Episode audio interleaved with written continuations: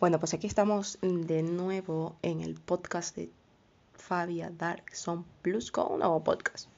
Este episodio vamos a hablar acerca de una historia que ha sido muy mediática, igual al podcast anterior, de uno de los asesinos sin duda alguna que hasta el día de hoy se recuerda, ¿eh?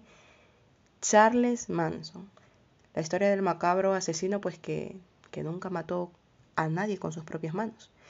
En realidad también estoy esperando muchísimo que, que voten ya toda la información acerca de si existen o no los ovnis para montar un buen podcast hablando acerca de eso, ¿no? Es algo que estoy esperando también y, y se, se, vendrá sin duda alguna. Cuando voten bien la información, un buen podcast recopilando todo lo que digan, y que ese es un tema que a mí me encanta. Pero bueno, el día de hoy vamos a hablar acerca de Charles Manson.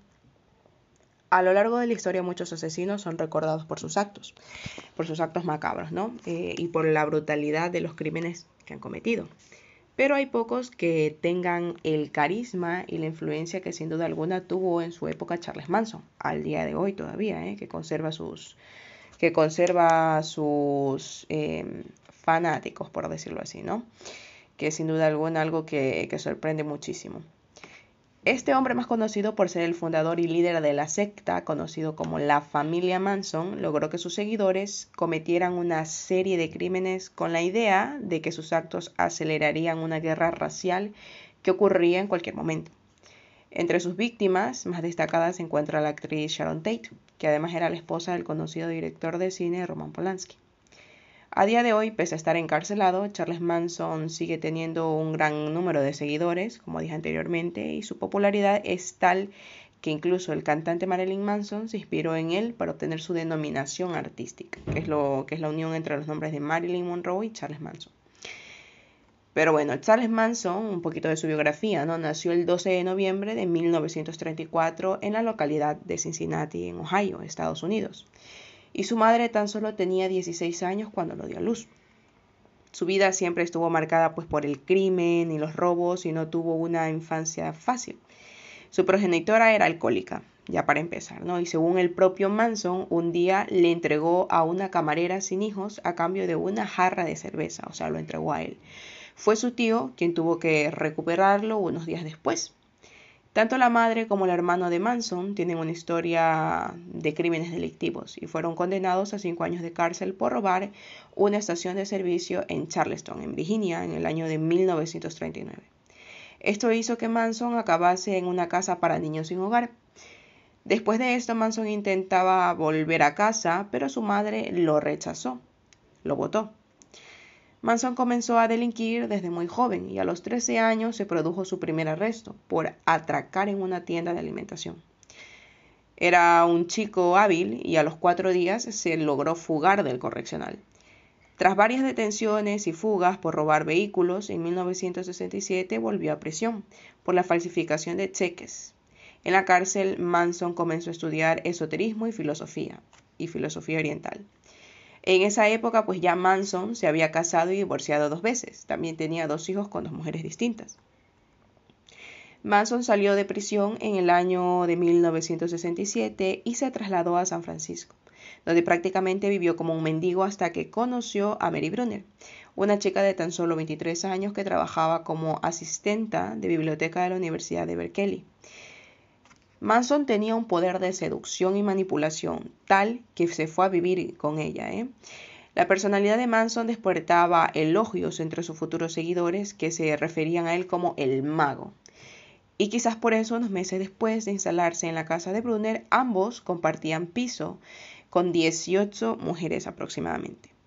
En aquellos años, la ciudad de San Francisco era la base del movimiento hippie y Manson rápidamente se estableció como un gurú que gracias a su poder de persuasión pronto tendría su primer grupo de seguidores, y ellos recibieron el nombre de la familia Manson. Es importante destacar que la mayor parte de estos seguidores eran mujeres. Ese mismo año Brunner quedó embarazada de Manson, lo que sería pues el tercer hijo de este. El año siguiente Charles Manson instauró su guarida en el rancho Spa, en el Valle de California, donde, donde estaba situada ese rancho, ¿no? La familia Manson pues no pagaba alquiler porque este ordenaba a sus seguidores que tuvieran pues relaciones íntimas con el dueño, que era casi ciego, a cambio de dejarlos quedar eh, gratis en, este rancho, ¿no? Y también, asimismo, pues de proporcionarles eh, comida y víveres. Este aparentemente inofensivo grupo de individuos pasaría a la historia por el asesinato de varias personas bajo las órdenes de Charles Manson. A pesar de que Manson pues nunca se manchó las manos de sangre, sus ideas fueron el motivo por el que la familia decidió asesinar y quitar la vida a, las personas pues que, que, procedieron a matar. Manson creía que se acercaba pues una guerra racial, tal y como interpretaba en una canción de los Beatles, en la canción Helter Skelter. Así se llamaba la canción y también la profecía de Manson. Este pensaba pues que los hombres de raza negra se rebelarían contra los blancos y ganarían la batalla. Pero como los negros no podrían conservar el poder, debido a que se consideraba pues una eh, raza inferior, entonces Manson sería el líder del mundo. Con el tiempo Charles Manson se impacientó como veía que los individuos de raza negra no movían ficha, decidió adelantar la guerra racial, cometiendo una serie de asesinatos en los que dejaría pruebas en las escenas de crímenes para inculpar a los Black Panthers, que era pues un grupo de, eh, de raza negra que, se, que se conocía mucho en esa época, ¿no? El asesinato más, más, destacado que cometió la familia Manson es el de la actriz y modelo Sharon Tate, de tan solo 26 años de edad, que además estaba embarazada. Solamente pues le faltaban alrededor de dos semanas para tener a su hijo con el director de cine Roman Polanski. Curiosamente, ese día estaba ella cenando con un grupo de amigos cuando decidieron estos ir a su mansión. Fue allí donde se cometió el crimen. Cuatro miembros de la denominada familia de Manson asaltaron la casa y perpetraron un terrible asesinato múltiple. Los asesinos fueron Charles Watson, Patricia Krenwinkel, Susan Atkins y Linda Kasabian. Unos meses antes de, que se perpetrara pues, este asesinato múltiple, Bobby Beausoleil, un miembro de la familia, asesinó también al músico Gary Hinman después de intentar que éste les entregara un dinero que habían heredado.